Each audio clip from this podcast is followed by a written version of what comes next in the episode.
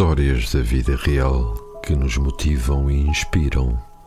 O lado bom da vida, um espaço de partilha e reflexão sobre experiências de gentes, de lugares, de mundo. Um programa de Silvia Romão, quinzenalmente às segundas-feiras, aqui na sua RLX Rádio Lisboa. Olá a todos, mais uma vez bem-vindos ao lado bom da vida aqui na RLX. Hoje trago-vos uma história de amor. Eu acho que vos trago sempre uma história de amor, mesmo que não implique duas pessoas apaixonadas. Mas hoje implica isso mesmo, duas pessoas apaixonadas. Vamos a ela? Os protagonistas da história de hoje são a Susana e o Alex.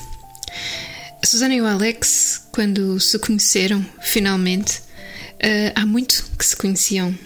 Não é que alguma vez se tivessem cruzado antes de efetivamente se conhecerem. Sabe-se lá porque nunca calhou. O que acontecia é que eles tinham tantos amigos em comum e todos lhes diziam a mesma coisa, ora a um, ora outro. Vocês têm mesmo de se conhecer. São a cara um do outro, o par perfeito. Quando se conhecerem, vão perceber. Esta conversa acontecia já há mais de um ano e, apesar de todas as intenções, demorou a concretizar esta apresentação formal do Alex à Susana e da Susana ao Alex. O que acontece é que a Susana não dava muita importância àquelas profecias dos amigos.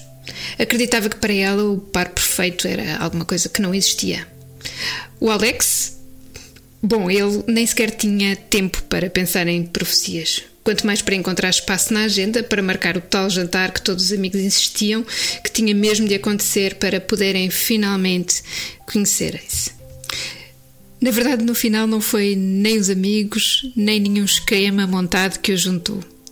O destino e as suas ironias hum, quiseram que se conhecessem por acaso, longe de qualquer plano ou conjecturas uh, amigáveis ou familiares.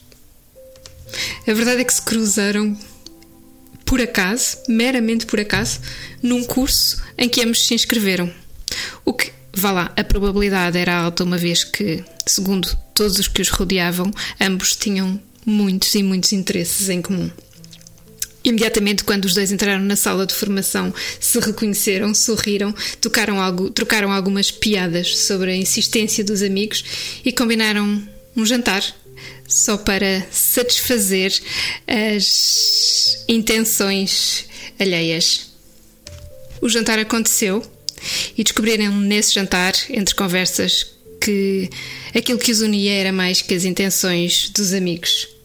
E portanto aconteceu outro jantar, e depois mais outro, e depois um fim de semana, alguns, e umas férias. A verdade é que em menos de seis meses estavam a viver juntos. Os dois ávidos de conexão, os dois a descobrirem ao mesmo tempo as suas diferenças e desafios. Tinham muito em comum. E sim, também havia tanta, tanta coisa diferente entre eles que tornava as suas rotinas uma espécie de jogo em que iam descobrindo qual era o ponto seguinte de discórdia, o ponto seguinte em que tinham de encontrar uma base de entendimento, apesar de tudo o que tinham em comum. E na dinâmica desafiante desta relação foram anos, anos de partilha, a aprenderem um do outro. Ela ensinou-lhe a importância da racionalidade. Ele mostrou-lhe a beleza do desapego e do improviso. Foram tempos em que o amor venceu todas estas adversidades de cada um dos caráteres e de cada uma das personalidades. Afinal, eles eram o par perfeito, diziam os, os outros. E eram mesmo. E poderia ter sido para sempre. E foi nessa certeza do para sempre que ele lhe, lhe fez o pedido. Tivesse ela tido a coragem para dizer que sim, e quem sabe. Ele não se deixou bater. Fez-lhe outro. Levou a mesma resposta. Mas, mesmo assim, não se desencorajou. Na sua avidez por uma vida completa, arriscou fazer-lhe o terceiro pedido de casamento. Foi aqui que ela se calou e escolheu, em vez de lhe responder, ir para uma montanha longínqua, isolar-se do ruído, para poder perguntar-se a si mesma o que é que lhe travava o sim. Ela queria encontrar a resposta porque é que não era capaz de assumir um amor que ela tinha a certeza que existia dentro dela. Ela queria garantir que o silêncio da floresta lhe permitia ouvir as respostas às suas dúvidas, aos seus medos, às suas incertezas de forma clara, de forma objetiva, de forma a que ela se pudesse sentir mais ela, mais segura. Para quebrar esse silêncio em que ela decidiu mergulhar, levou apenas uma canção, acordada pelos dois, que punha religiosamente a tocar todos os dias às 21 horas.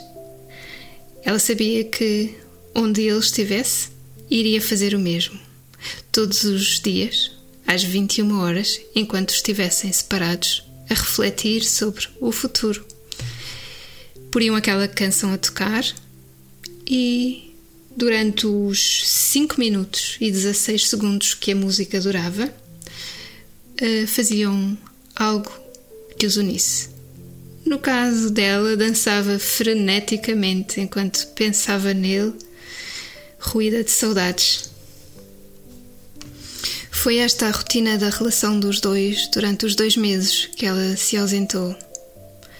Praticamente não falaram, mas ambos sabiam que às 21 horas estavam juntos, em intenções, em pensamentos. A relação terminou três meses depois do regresso da montanha, sem que ela lhe tenha sequer chegado a dar uma resposta à pergunta que ele lhe fizera três vezes. Pela primeira vez na história de ambos, o medo venceu o amor. Pela primeira vez na história dela, amara incondicionalmente sem saber ainda que iria ser para sempre. Nunca mais se viram. Com ela está ainda a música dançada esporadicamente às 21 horas, enquanto pensa nele e extravasa saudades. Será que ele faz o mesmo? Afinal, ele foi o grande amor da sua vida. Ele nunca o soube. Talvez até nunca o venha a saber. Termino hoje com música que foi comigo partilhada pela protagonista desta história, que quando lhe perguntei se podia contá-la, eh, me disse muito a medo. Mas e se ele ouvir, Silvia? Ao que eu sorri e lhe respondi: Sim, é uma boa pergunta.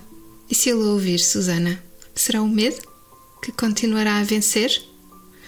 Ou vamos finalmente dar lugar ao amor? Fiquem comigo, ouçam a música e deixem-se inspirar. E que o amor seja cada vez mais forte do que o medo.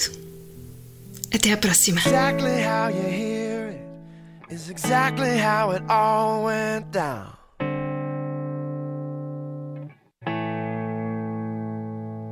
It was later in the evening that the facts and the figures got turned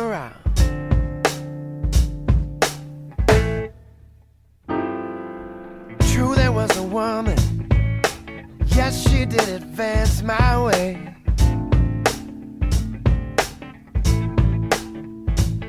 And I can't be sure exactly, but I swear I saw her say my name.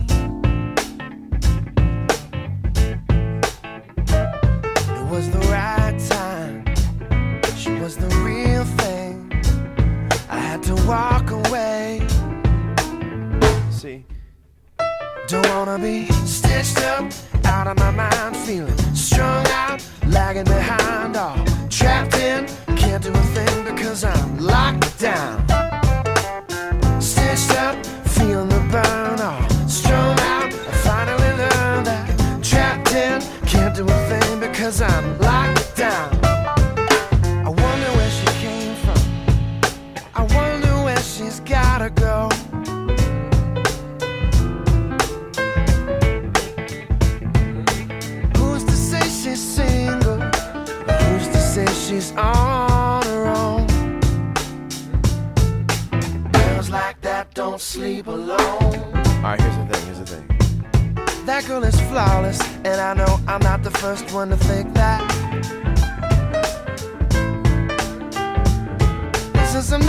first, I sure won't be the last.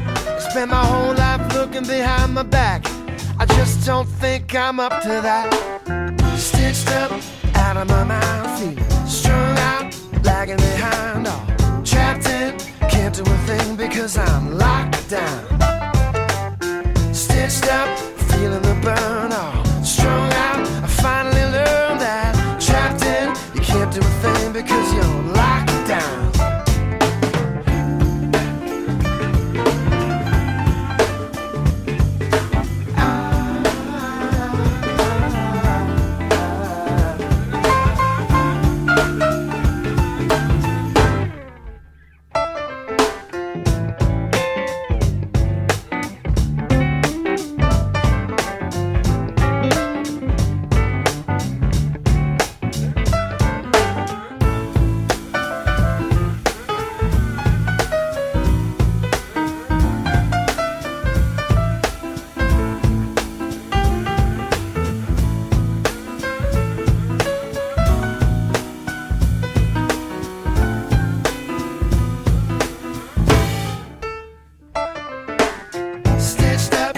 out of my mind, feeling strung out, lagging behind, all trapped in. Can't do a thing because I'm locked down.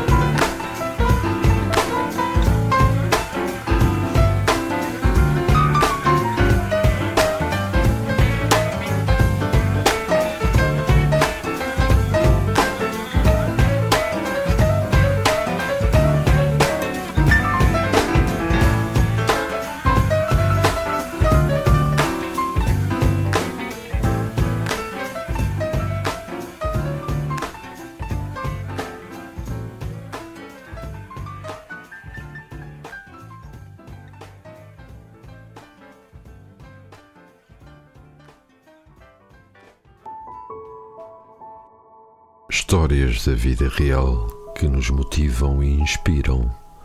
O lado bom da vida, um espaço de partilha e reflexão sobre experiências de gentes, de lugares, de mundo. Um programa de Silvia Romão, quinzenalmente às segundas-feiras, aqui na sua RLX Rádio Lisboa.